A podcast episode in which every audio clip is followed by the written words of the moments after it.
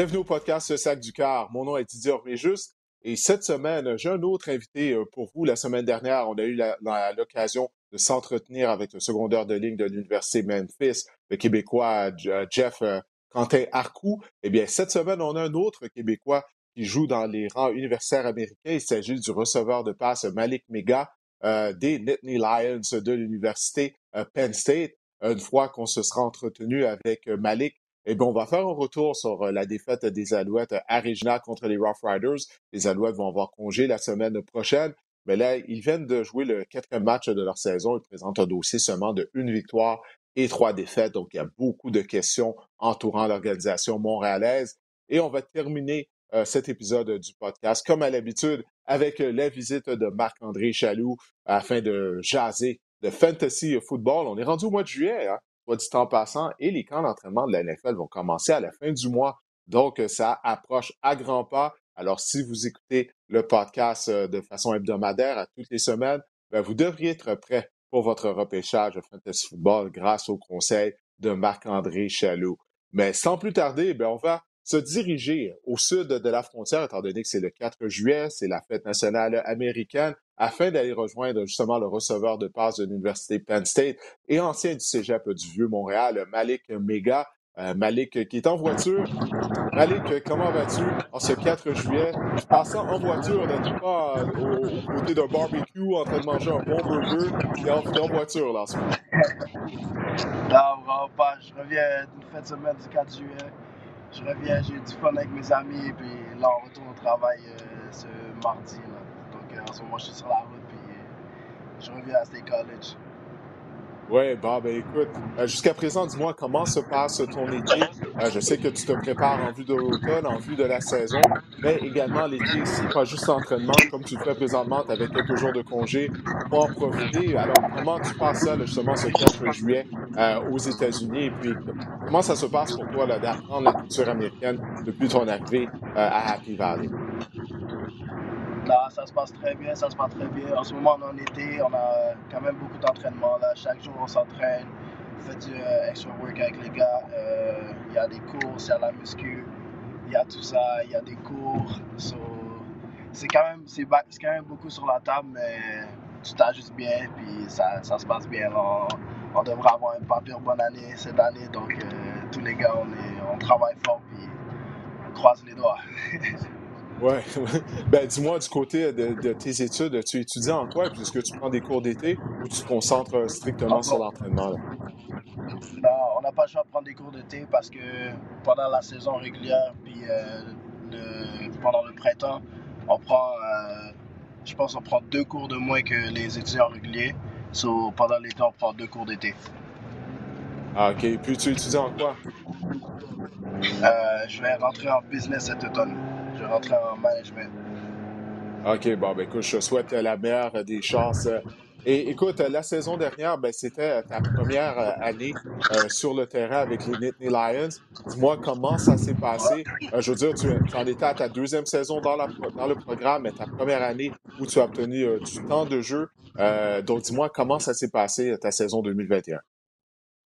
ça se passait vraiment bien jusqu'à qu'on s'appelle le camp d'automne. Quand, malheureusement, j'ai une blessure. Euh, j'ai une blessure à mon épaule. Et euh, j'ai dû, euh, dû attendre 8 semaines, je pense. 8, de 8 à 9 semaines. Donc, quand je suis revenu, quand je suis revenu, j'ai quand même eu beaucoup de temps de jeu.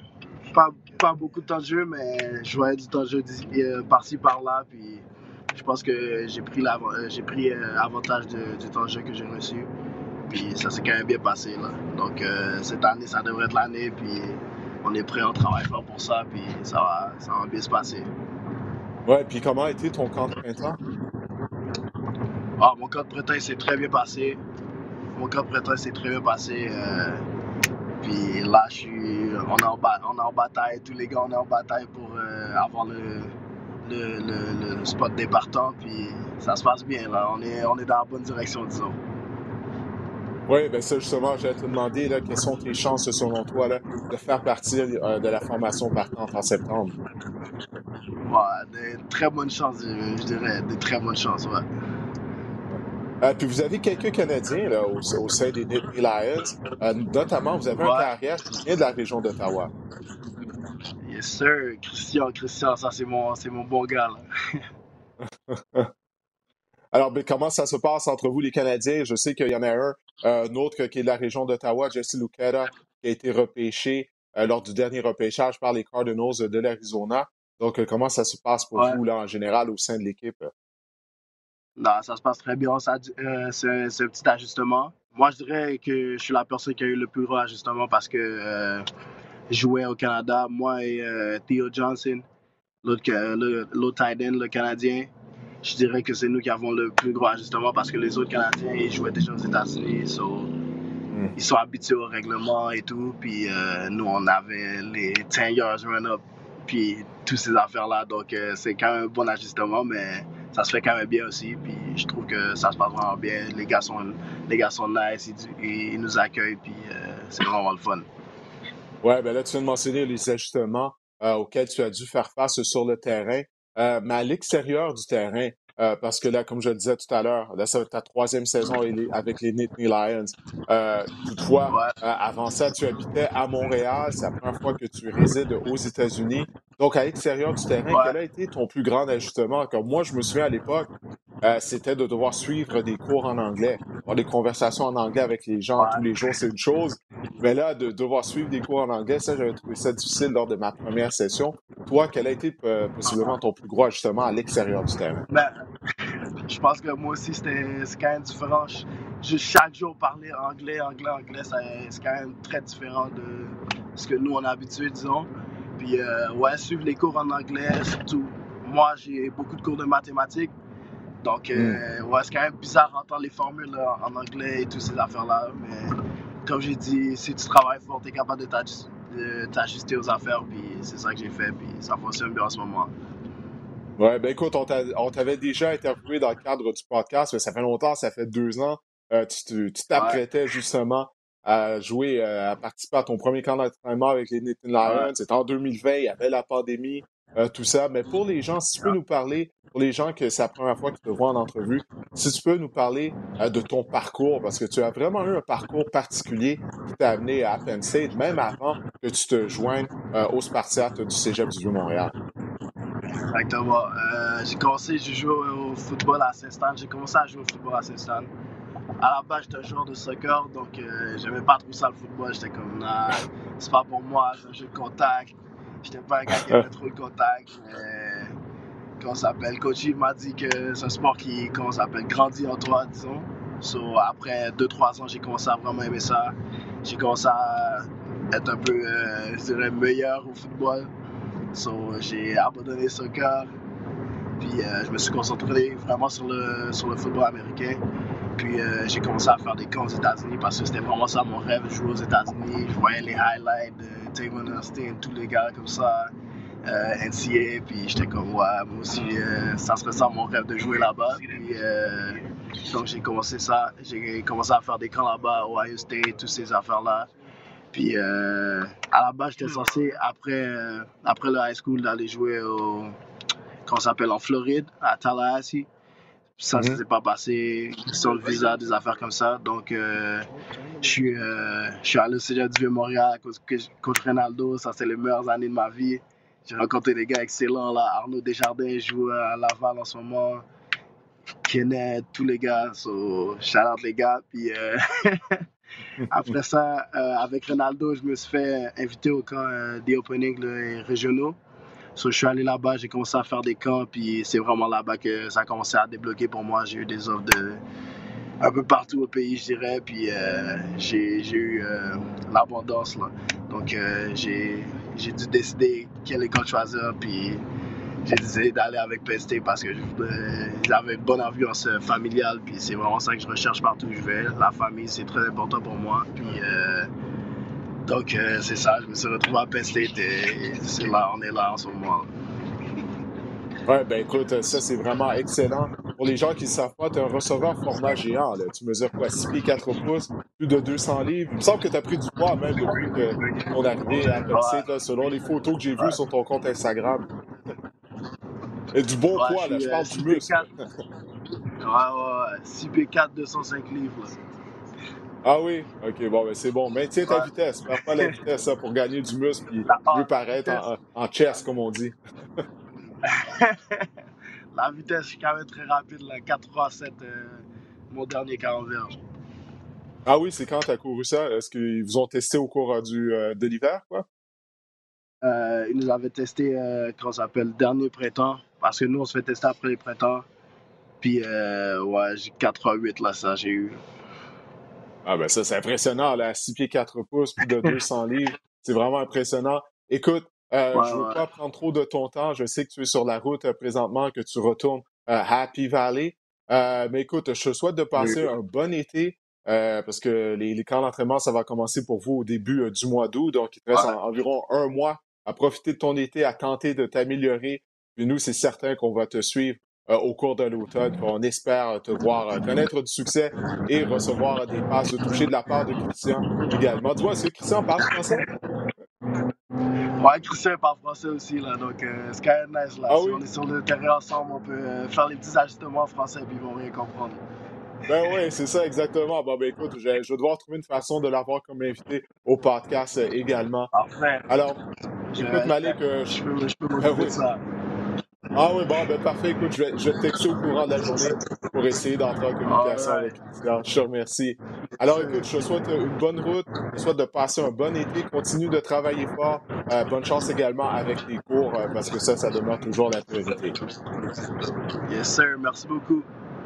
Allez, attention à toi. Salut, Malik. All right. All right. Bye-bye. Alors, c'était Malik Mega, receveur de passe des Nittany Lions de Penn State dans la conférence du Big Ten. Alors, j'ai bien hâte de, voir Malik en action euh, cet automne. Comme vous venez de l'entendre, il est vraiment tout un spécimen, un spécimen physique. C'est un très bon gars, un joueur très intelligent. Alors, on espère bien sûr qu'il va connaître du succès une fois que la saison régulière va commencer à l'automne. On va maintenant se tourner euh, du côté de la Ligue canadienne de football. Euh, les Alouettes euh, qui ont congé cette semaine. La prochaine fois qu'on va voir les Alouettes en action, ça sera le 14 juillet, alors qu'ils vont recevoir la visite des, Elks, oui, des Elks d'Edmonton au stade Percival Molson. Euh, on va faire un retour en arrière puisque les Alouettes ont joué samedi à Regina contre les Rough Riders. Et malheureusement pour l'organisation montréalaise, elles se sont inclinées contre les Riders, bien qu'ils menaient 13 à 11 à la mi-temps. C'était juste une avance de deux points, mais quand même, le match était serré. Les Alouettes avaient l'avance. Et puis là, il y a eu un passage à vide, ce qu'on voit trop souvent euh, depuis la saison dernière du côté des Alouettes. Il y a toujours un quart, généralement durant les matchs, où les Alouettes ne font absolument rien en attaque, euh, que rien ne va plus. Là, ça a encore une fois été le cas lors du troisième quart euh, à Regina. Mais c'est pas juste du côté de l'attaque, du côté de la défense également, ça a très mal été lors de ce troisième quart-là. Les Alouettes ont perdu le troisième quart 21 à 0 contre les Riders. Et puis c'est là que le match s'est joué. Là. Euh, du côté de l'unité défensive, on s'est fait piétiner, on s'est fait piler sur le corps euh, par l'attaque au sol euh, des Rough Riders de la Saskatchewan. Pourtant, lors de la semaine précédente, à Montréal, lorsque les deux équipes s'étaient affrontées, la défense des Alouettes avait fait de l'excellent boulot. On avait non seulement récolté huit sacs du quart, mais on avait limité l'attaque au sol des Riders à seulement 54 verges. Et là, au cours euh, du week-end, à Regina, on a accordé quoi? Plus de 150 verges au sol, plus de 160 verges au sol euh, euh, environ. Alors, ça n'a vraiment pas bien été. Du côté de la défense montréalaise, on a accordé des longues courses, de longues séquences, c'est-à-dire. Alors, on va devoir apporter des ajustements. Ça, il n'y a aucun doute là-dessus. Mais ce que je trouve alarmant du côté des Alouettes, il y a plusieurs choses qui sont très alarmantes. les pénalités plus de 100 verges de pénalité encore une fois du côté des Alouettes. Euh, Montréal a joué quatre matchs cette année. Et là, pour une deuxième fois en quatre matchs, un joueur euh, qui a été euh, expulsé, le plaqueur Michael Wakefield, a un coup au visage d'un des joueurs de la ligne à l'attaque des Riders.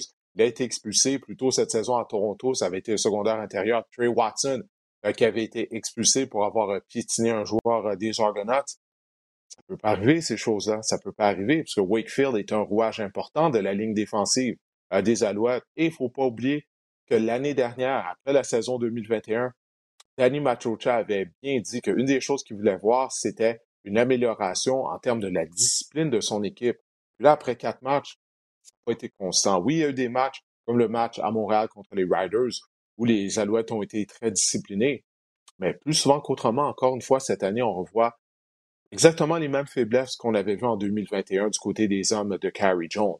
Euh, l'indiscipline, l'attaque qui n'est pas constante. On est allé d'un changement de carrière. Trevor Harris est maintenant le carrière partant. Mais là, après quoi, deux matchs et demi au cours duquel Harris a été le, quart partant des Alouettes, euh, peu, importe, l'attaque, on ne peut pas vraiment dire qu'elle est meilleure que lorsque Vernon Adams était au poste de quart.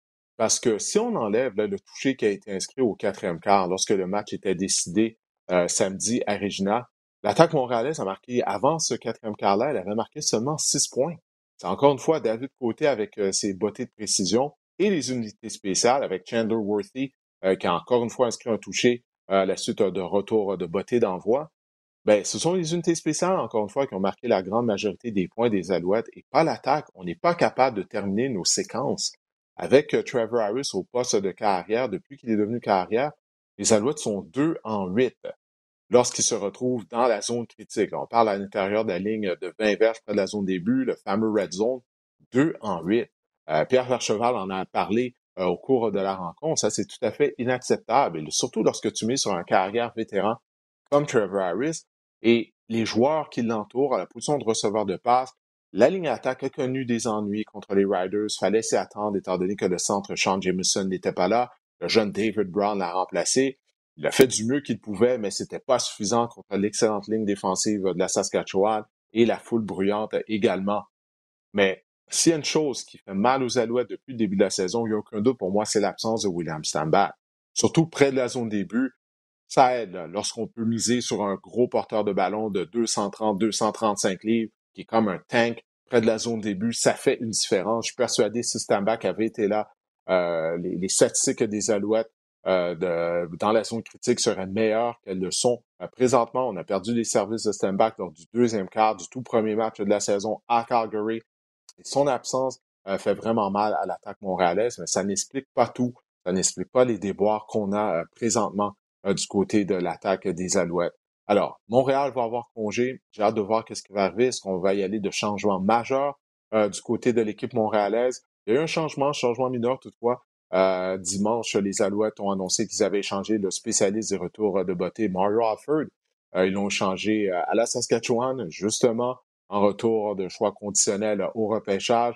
Alford s'était blessé dès le premier match de la saison à l'abdomen à Calgary. Et Chandler Worthy, ben, il est sensationnel depuis qu'il remplace euh, euh, Alford dans la formation partante au niveau des unités spéciales à titre de retourneur de beauté. Euh, si je me trompe pas, j'ai ça ici. Donc, Worthy, après quatre matchs, il a déjà égalé un record de la Ligue canadienne en ayant retourné deux bottées d'envoi euh, pour des touchés euh, lors de la même saison. Imaginez-vous, il est devenu le dixième joueur dans l'histoire de la Ligue canadienne à retourner deux bottées d'envoi pour des touchés euh, lors de la même saison. Et il reste encore 14 matchs à la saison régulière des Alouettes. Alors, euh, il y a de fortes chances qu'il soit en mesure d'établir euh, une nouvelle marque de la Ligue canadienne de football s'il peut rester en santé. Alors, Mario Alford prend la direction de la Saskatchewan. C'était à prévoir. Bon, une question de sous également. le, salaire de Mario Alford est venu en considération, donc je ne crois pas qu'on pouvait se permettre de garder euh, ces deux retourneurs de botte-là, de garder Alford, en fait, s'il ne jouait pas. Et étant donné que Worthy nous a démontré qu'il était un meilleur retourneur, du moins un retourneur de beauté plus constant qu'Alford jusqu'à présent. Euh, mais moi, j'étais déçu de voir que tout ce qu'on a eu pour Mario Alford, ça a été seulement un choix repêchage. Euh, surtout que du côté des Riders, on avait un grand besoin à cette position-là. C'est notre demi à l'attaque partant qui effectuait les retours de beauté. Ça, c'est pas qu'une situation, c'est une situation qu'habituellement on veut éviter. Euh, parce que s'il se blesse, ben là, on perd notre retourneur de beauté numéro un ainsi que notre demi à l'attaque euh, partant.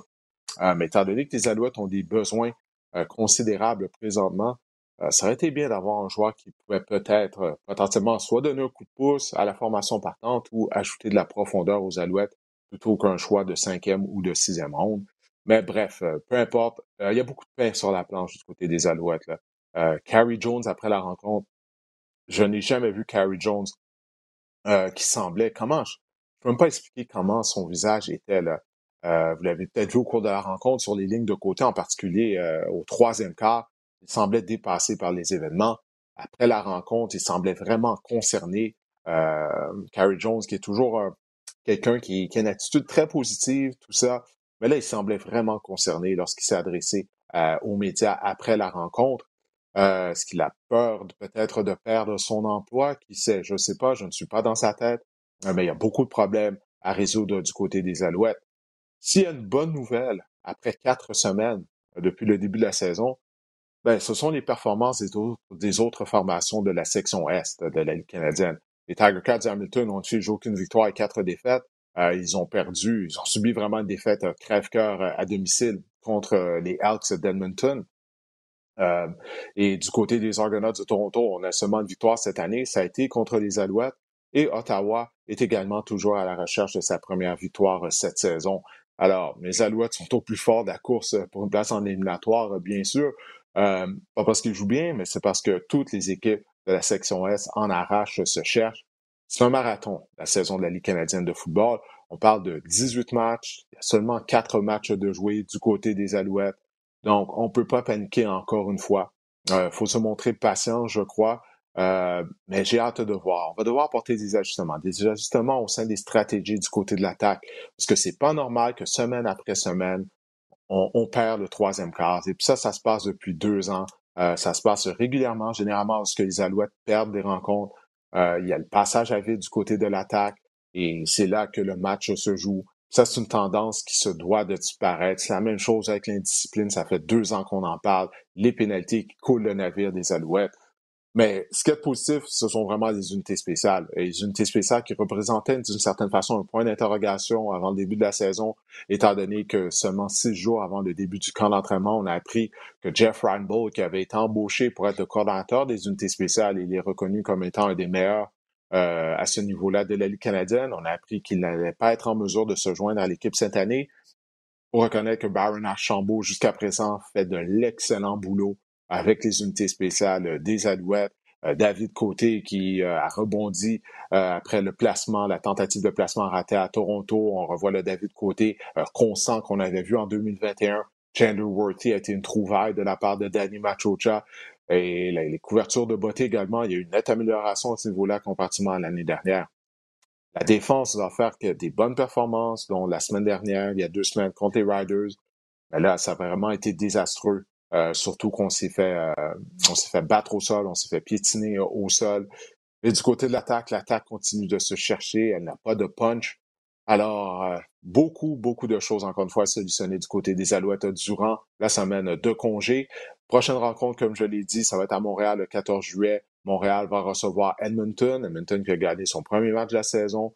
Alors, j'ai bien hâte de voir cette rencontre-là. J'ai hâte de voir les ajustements qui sont remportés du, côté des Alouettes. Est-ce qu'il va y avoir des changements de personnel également? Changement d'entraîneur peut-être, mais je ne crois pas, étant donné, comme je l'ai dit, la saison est encore jeune. Mais il euh, faut que ça se replace du côté des Alouettes, sinon la saison va être très longue. Et c'est pourtant une formation qui, a du talent. Alors, euh, je, je c'est difficile de trouver des solutions euh, pour Carrie Jones en ce moment.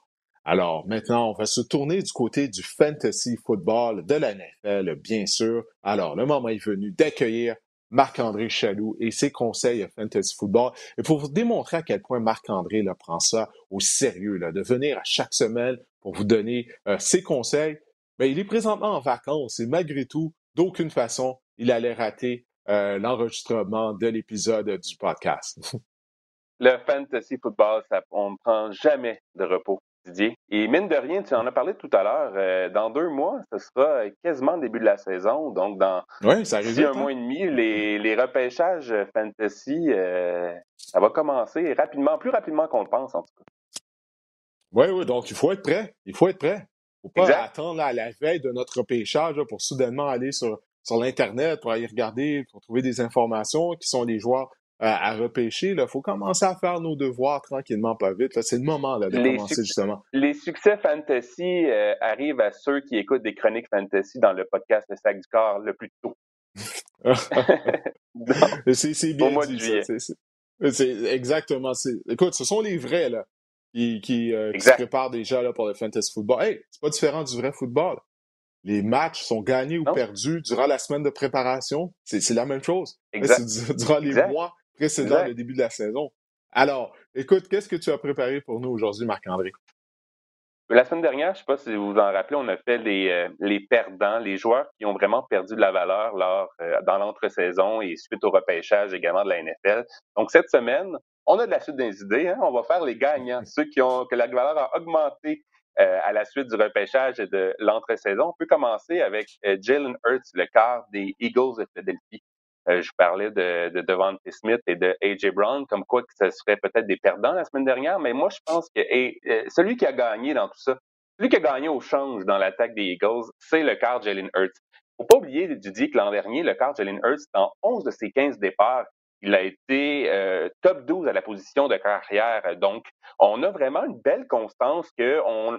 C'est bizarre parce qu'on on croyait peut-être pas qu'en voyant jouer Jalen Hurts, qu'il allait avoir une aussi grande constance que ça dans son jeu, mais il a obtenu en moyenne 21 points fantasy par match et c'est ce qu'on recherche du côté d'un quart arrière. C'est quelqu'un qui peut faire une vingtaine de points avec constance. Donc, Jalen Hurts, euh, ce serait intéressant de voir avec l'ajout des Jay Browns maintenant. Euh, la, ce sera également la deuxième année pour Nick Sirianni, l'entraîneur-chef. Donc, une, euh, déjà, on va avoir euh, une meilleure connaissance probablement du livre de jeu du côté des Eagles. Il y a des armes aussi. Il y a Devante Smith, ce sera sa deuxième année également. On s'attend à une belle progression de sa part, euh, en tout cas du moins du côté des Eagles. Et la, et l'allié rapproché, Dallas Goddard. Il faut dire aussi que Jalen Hurts est ultra payant au sol. Et ça, euh, c'est vraiment, vraiment ce qu'on recherche du côté fantasy. Un quart qui peut courir, ça apporte toujours... Euh, c'est vraiment euh, impressionnant à quel point un quart qui, qui, peut courir, qui peut marquer les touches au sol, ben ça se démarque des autres quarts au niveau fantasy. Et bon, Nick Sirianni dit présentement que Jalen Hurts a amélioré son jeu de pied et euh, sa précision, la précision de ses passes, justement, euh, dernièrement ou cet été. Mais bon, ça, c'est vraiment... Euh, c'est des, des, des, phrases de mini-camp, hein, quand il n'y a pas beaucoup de pression sur la carrière. J'ai bien hâte de voir par la suite. Mais non, Jalen Hurts, sérieusement, il est classé au sixième rang en ce moment chez les Cars, selon le site Fantasy Pros en 2022. Vous voyez les noms. Josh Allen est en premier, Justin Herbert, Patrick Mahomes, Lamar Jackson, Kyler Murray, et ensuite on retrouve Jalen Hurts, tout juste devant Dak Prescott et Joe Burrow. Donc, ce serait intéressant. Personnellement, je trouve que c'est une bonne place en ce moment pour repêcher Jalen Hurts. Je pense que c'est un quart qui peut avoir une belle progression. Ce serait intéressant de voir, il y a beaucoup d'adeptes de Joe Burrow en ce moment qui aiment repêcher Joe Burrow personnellement, mis à part les trois, quatre derniers matchs, je trouve que Joe Burrow, euh, c'est pas encore un corps euh, assez solide ou assez constant au niveau fantasy, mais ça serait intéressant euh, de voir l'évolution à la position de quart dans les prochaines semaines. Ouais, du côté de Jalen Hurts, il est un meilleur carrière au niveau du fantasy football que carrière au vrai football. Parce qu'en tant que passeur, nous a démontré à quel point il était limité. Je sais que tu es un partisan des Eagles de Philadelphie, donc je suis certain que tu n'as pas oublié la façon, le déroulement du match éliminatoire contre les Buccaneers de Tampa Bay et à quel point la performance par la passe de Jalen Hurts avait été exécrable. Il était incapable de compléter une passe ou à peu près. Alors, il va devoir s'améliorer en tant que passeur s'il veut rester le carrière partant euh, des Eagles de Philadelphie. Je crois qu'il va être le carrière partant pendant toute la saison, mais je parle une fois que la saison est terminée, étant donné qu'on sait que les Eagles ont déjà deux choix de première ronde au repêchage euh, de l'année prochaine. Mais écoute, s'il peut s'améliorer un peu, là, juste 25% s'il peut s'améliorer de 25% en tant que passeur avec ses talents de coureur, comme tu l'as dit. Écoute, il va demeurer productif en termes de fantasy football, il n'y a aucun doute là-dessus. Puis une chose que, euh, qui passe peut-être sous le radar de Jalen Hurts, à quel point il est fort physiquement. Donc même près de la zone début, tu peux courir avec lui, il est difficile à amener au sol. Euh, écoute, c'est un athlète qui pratiquait l'haltérophilie euh, à l'école secondaire. Je crois qu'il était champion de l'État euh, d'où il vient, ou du moins il était parmi les meilleurs haltérophiles euh, de sa catégorie de poids. Donc, ses jambes sont très fortes. il y a le porteur de ballon, James Conner, que tu crois qui a pris de la valeur. Lui qui a connu une saison incroyable, éblouissante l'année dernière dans le champ des Cardinals. Ceux qui ont repêché James Conner l'année passée dans leur fantasy, assez tardivement dans leur repêchage, ont vraiment frappé le gros lot. Avec 18 touchés la saison dernière. Euh, James Conner, c'est assez impressionnant et on l'a récompensé du côté des Cards avec un contrat de trois, de trois saisons et une valeur de 21 millions de dollars. C'est l'un des 12 porteurs de ballon en ce moment qui gagne au moins 20 millions de dollars. Euh, dans la NFL. Donc, et les autres, c'est également des, des, vaches à lait, hein, des, des, des, des, porteurs de ballon qu'on peut utiliser sur trois essais. Donc, ce serait intéressant de voir James Conner. C'est sûr que là, bon, on, on, euh, on a, euh, on a laissé partir Chase Edmonds du côté des Cards, mais on a amené Darrell Williams. Là, on se dit, Darrell Williams, c'est un spécialiste dans l'attaque aérienne, dans les jeux en situation de passe. Mais il faut pas oublier que James Conner a capté 37 des 39 passes dirigées vers lui euh, l'année dernière, Didier. Donc, il a vraiment été excellent à ce niveau-là également. Et euh, on peut se demander, tu sais, il faut voir aussi l'attaque de, de, Cliff Kingsbury dernièrement, depuis qu'il est en poste avec les, les Cards. Euh, dans, dans ses attaques, on se souvient de David Johnson, on se souvient de Kenyon Drake, l'année passée, James Conner.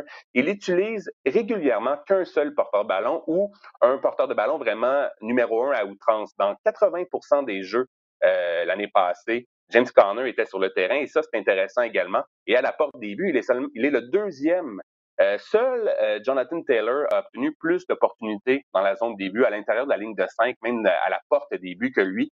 Donc, on peut s'attendre à avoir une, belle valeur ici en James Conner. On n'a pas repêché vraiment de porteur de ballon. On n'a pas investi à la position de porteur de ballon dans le repêchage côté des Cards. Il est présentement le porteur de ballon numéro 14, James Conner, euh, selon le site Fantasy Pros. Et on peut voir des noms devant, devant lui. Tu sais, Alvin Kamara, bon, il est au, au 13e rang parce qu'il sera on s'attend à ce qu'il soit suspendu pour peut-être les six prochains matchs. Mais tu sais, il est devant Saquon Barkley, Ezekiel Elliott, euh, Cam Akers, David Montgomery. Saquon Barkley, Barkley c'est intéressant. Ezekiel Elliott aussi. Des porteurs de ballon vraiment, euh, des porteurs vraiment de ballon de renom qui ont peut-être perdu des plumes dernièrement.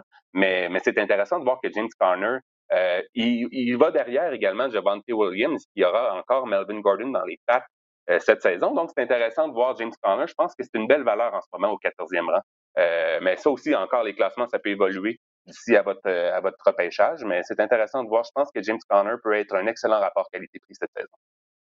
Alors, comme les Cardinals qui ont récompensé Conner avec une prolongation de contrat, tu crois, toi aussi, qu'il sera en mesure de répéter le genre de saison qu'il a eu la saison dernière? Alors ça, on a bien hâte de voir ça. Maintenant, la position de receveur de passe, il y a un joueur qu'on n'a pas vu beaucoup l'année dernière, un Cortland Sutton, receveur format géant des Broncos de Denver. Mais là, lui, écoute, j'imagine que tu crois qu'il va connaître une bonne saison à cause de l'amélioration à la position de carrière du côté des, euh, des Broncos, euh, bien sûr, avec l'arrivée de Russell Wilson en ville. On parle peut-être d'un mariage parfait, un peu comme toi puis moi, euh, au niveau fantasy, au sac du corps, Didier, entre, entre Cortland Sutton et Russell Wilson. Pourquoi? Parce que Russell Wilson, euh, lors des trois dernières années, j'ai une belle stat pour vous, lors des trois dernières années, il a toujours fourni un receveur qui a terminé dans le top 5 au niveau des touchés et des verges dans la zone payante et des opportunités dans les zones payantes. Et chez les Broncos, à l'inverse, on voit que c'est l'année dernière, c'est Cortland Sutton, en 2021, pardon, euh, c'est ça, l'année dernière. on est mêlé que les années. Hein. Euh, en 2021, c'est Cortland. oui, exact. c'est ça qu'on est euh, mêlé encore, là. Cortland Sutton a terminé au premier rang à mener euh, les, Broncos dans la zone payante pour les opportunités aussi, mais bon, il recevait les passes de Drew Luck et de Teddy Bridgewater. C'est moins, euh, c'est moins intéressant que Russell Wilson. Donc, c'est pour ça que je vous dis, 1 plus 1 égale 2. Donc, on pense vraiment que, et je suis pas vraiment le seul à penser que Cortland Sutton pourrait connaître une grande éclosion. Il est un receveur imposant dans la zone payante. Et on parle peut-être, il y en a, dans le cercle fantasy, on avance que c'est peut-être le Cooper Cup de 2022 un joueur qui va vraiment euh, euh, connaître la grande éclosion. Ce serait intéressant de voir. Il est présentement le receveur numéro 20 au niveau fantasy. Euh, Cortland Sutton. Donc, ce serait intéressant de voir. Il vient, euh, il vient derrière des noms comme Jalen Waddle, euh, comme, DJ Moore, comme Terry McLaurin, qui ont euh, des quarts assez douteux. dans le cas de McLaurin et Moore, ce sont, au poste de quart, ça sera vraiment pas vargeux euh, au poste de corps pour leurs équipes respectives. Et Jalen Waddle, bon, on a fait l'acquisition des Dolphins du côté euh, des Dolphins, on a fait l'acquisition de euh, Tyreek Hill. Donc, il y a Mary Cooper par la suite aussi, euh, qui est, on ne sait pas vraiment, d'après moi, Deshaun Watson n'amorcera pas la saison, mais ça serait intéressant. Non, non ça, je peux te garantir ça. fait Cortland Sutton, ça serait, ça serait intéressant de voir, euh, mais sérieusement, c'est à, surveiller dans. Bon, c'est sûr qu'il y a des risques de blessures dans son cas, mais euh, dans les cas d'entraînement, ça serait intéressant de voir à quel point, euh, en fait, il sera utilisé dans l'attaque des Broncos parce qu'on sait qu'on a également Jerry Judy et même Tim Patrick, qui sont d'excellents receveurs. Mais je pense que dans la zone payante, on se tournera en premier ou Russell Wilson visera en premier Cortland Sutton. Écoute, moi, j'ai toujours aimé le talent de Cortland Sutton. C'est le genre de joueur euh, que depuis le, début de, sa carrière, je me dis quel genre de performance il pourrait offrir s'il jouait avec un meilleur carrière que qu'est-ce qu'il a eu, Teddy Bridgewater, euh, Drew Locke. ou peu importe le, le, jeu de chaise musicale auquel on assiste à Denver depuis quelques années. Alors là, il a vraiment une belle opportunité. Receveur format géant, on a vu de quelle façon Russell Wilson aimait lancer le ballon. A dit que Metcalf, toutefois Sutton n'est pas aussi rapide que Metcalf. Euh, euh, ça, il y, a peu de joueurs en fait qui sont aussi rapides que lui, euh, mais quand même, Carlton Sutton, oui, moi, moi je vais le cibler, je le ciblerai en vue du repêchage au niveau du fantasy football. Maintenant, on va se tourner du côté des Colts d'Indianapolis. Michael Pittman a connu une bonne saison l'année dernière. Et tu crois qu'il va répéter ou peut-être même être plus productif possiblement cette année avec l'arrivée de Matt Ryan. Donc, c'en a un autre qui devrait bénéficier de l'arrivée d'un carrière vétéran dans son équipe. Michael Pittman, c'est six touchés l'an passé, plus de 1000 berges. Si c'est son plancher, watch out! Qu'est-ce que ça peut donner euh, Michael Pittman à, cette saison avec les, les Colts d'Indianapolis? Faut dire qu'il a été le troisième pour les tracés dans la NFL euh, l'année passée. Il a été donc utilisé à outrance dans l'attaque des Colts par Frank Wright. Euh, il était seulement Cooper Cup et Jamar Chase ont obtenu, ont couru plus de tracés que lui dans la NFL. Il a été ciblé 31% du temps par Carson Wentz l'année passée. Donc ça, c'est vraiment intéressant. Hein. Euh, je l'ai toujours mentionné qu'en termes de fantasy, ce qu'on recherche, c'est aussi le volume. Et Michael Pittman, il en a reçu du volume l'année dernière dans la, dans l'attaque des Colts. Le problème, c'est que les Colts étaient 27e pour les passes tentées dans la NFL avec Carson Wentz. Et bon, on peut faire des associations cette année avec maintenant Matt Ryan au poste de quart. Ça là, ça devient intéressant. On peut parler d'une amélioration probablement dans son cas. on sait que dans, dans, dans le passé, euh, Matt Ryan a soutenu des receveurs numéro un, Julio Jones, même Calvin Ridley. On peut même remonter jusqu'à Roddy White à l'époque. Euh, donc, ce serait intéressant de voir à quel point on utilisera Michael Pittman, mais il est la cible de prédilection ou la cible numéro un en, ce moment dans l'attaque des Colts. Il vient au 13e rang chez les receveurs. Je, suis conscient qu'il faut payer pour Michael Pittman en ce moment. Et, il est euh, devant DK Metcalf pour qui on lui souhaite pas, mais on peut prévoir une régression avec, avec ce qu'on va retrouver au poste de quart du côté des Seahawks. Les derrière Keenan Allen, T. Higgins, qui est un receveur numéro 2 dans une attaque quand même prolifique, et AJ Brown. Donc, ce serait intéressant, Michael Pittman. C'est un joueur qui dans les, euh, euh, est en ascension, en ascension pardon, fulgurante dans les, dans, les, dans, les rankings fantasy, dans les classements fantasy. Ce serait intéressant de voir si dans deux mois, on va pouvoir on va pouvoir vraiment, euh, disons, recommander Michael Pittman où ce qui sera situé dans les repêchages. Oui, maintenant, à la position d'ailier rapproché, Dalton Schultz retient ton attention. Schultz qui a connu une belle saison du côté des Cowboys l'année dernière. Euh, je voulais absolument vous parler d'un ailier rapproché euh, cette, semaine et j'ai choisi Dalton Schultz. Pourquoi? Parce que l'année dernière, il a été l'un des six ailiers rapprochés avec au moins 12 points fantasy en moyenne par match dans les formats PPR. Donc, on reçoit un point de plus pour les attraper. Euh, et il faut dire cette année que les Cowboys n'ont pas re-signé euh, Blake Jarwin, qui était pressenti au départ pour être le porteur, le, le rapproché numéro un l'année dernière pour les, pour les Cowboys, mais qui s'est fait supplanter par Dalton Schultz il faut dire que les Cowboys également, on avec le départ de, Mary Cooper et euh, le, la, Michael Gallup qui se remet tranquillement d'une blessure, on peut parier qu'il y aura des opportunités pour Dalton Schultz avec Dak Prescott pour recevoir beaucoup d'opportunités, surtout en début de saison. Donc, ce serait intéressant pour de voir à quel point Schultz pourrait, quel genre d'apport ou quel genre de rapport il aura avec avec Dak Prescott et quel genre d'apport il peut amener dans l'attaque euh, des Cowboys avec CD Lamb qui devrait être la cible de prédilection ou la cible de choix pour Dak Prescott. Il est l'allié rapproché numéro 5 en ce moment. Euh, Dalton Schultz, on a vu, euh, vous allez voir sur le tableau, il est derrière, bon, Travis Kelsey, Mark Andrews, c'est les ténors cette saison. George Kittle est toujours devant lui. Il est souvent blessé, George Kittle. Je pense personnellement que je choisirais Dalton, j'attendrais pour choisir Dalton Schultz au lieu de George Kittle. Je suis un peu tanné qu'il soit ah toujours blessé. Et on, Ouais, ouais, ouais, ouais. Et, euh, et. Carl Pitts également, une belle progression. Il est au troisième rang. Et puis Dalton Schultz est, tout juste devant Darren Waller. Ça, c'est intéressant également.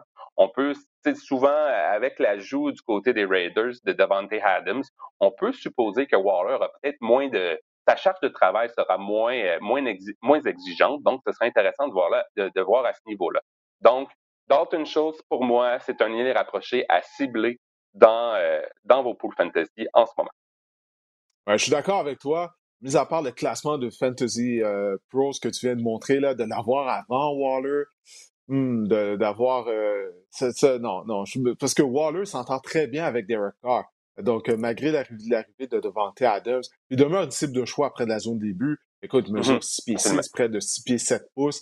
Donc, euh, pour moi, c'est un peu trop. Là. Schultz avant Waller, c'est un peu trop. Je ne dormirais pas si, lors du repêchage, je sélectionnais Schultz alors que Waller est toujours disponible.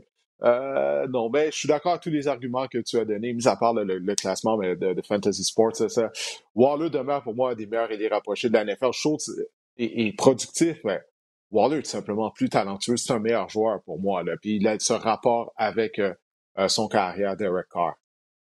Peut-être plus davantage de toucher du côté de l'attaque des Cowboys. C'est peut-être ça aussi qu'il faut prendre, prendre en ligne de compte ou prendre en considération l'attaque des, Cowboys, euh, on va peut-être pouvoir voir Schultz davantage dans la zone des ou dans la zone payante plutôt que Darren Waller en ce moment. Il y a une question de santé également. Darren Waller, l'année passée, ça n'a pas été. Euh, personnellement, moi, j'ai regretté mon choix d'avoir investi en un choix de troisième ronde en lui. Il avait été quand même régulièrement blessé euh, l'an dernier. Oui, c'est vrai, ça. Ouais, il va revenir en force. Il va revenir en force. Puis je sais pas pourquoi les Cowboys, jamais confiance aux Cowboys. J'ai jamais confiance aux Cowboys. Je sais pas pourquoi. Peut-être c'est dû au fait qu'ils n'ont rien gagné depuis 1995, je ne sais pas. Mais j'ai jamais Ça va prendre un psychologue dans ces cas-là, Didier. Je peux pas rien ah, faire. Ah, non, moi je, moi je dors bien à lui. Même si les Cowboys n'ont rien gagné depuis, depuis 1995, depuis plus d'un quart de siècle. Je suis pas un partisan de Dallas. Mais à chaque fois qu'on a des attentes du côté des Cowboys, il y a toujours une déception qui arrive alors. C'est juste une petite mise en garde comme ça.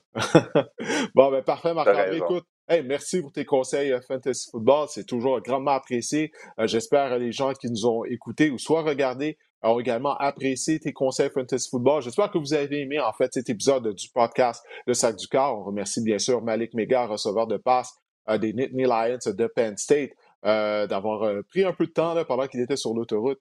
C'est pas lui qui conduisait, bien sûr, mais afin de venir nous jaser. Et on te remercie également, Marc-André, de prendre du temps afin de venir faire ta chronique malgré fait euh, que tu es en vacances. Moi aussi, je suis en vacances. Les Alouettes ont congé cette semaine, mais on s'est donné quand même rendez-vous afin d'enregistrer un épisode du podcast pour les gens à la maison. Alors écoutez, on espère que cet épisode vous a plu et on se reparle la semaine prochaine.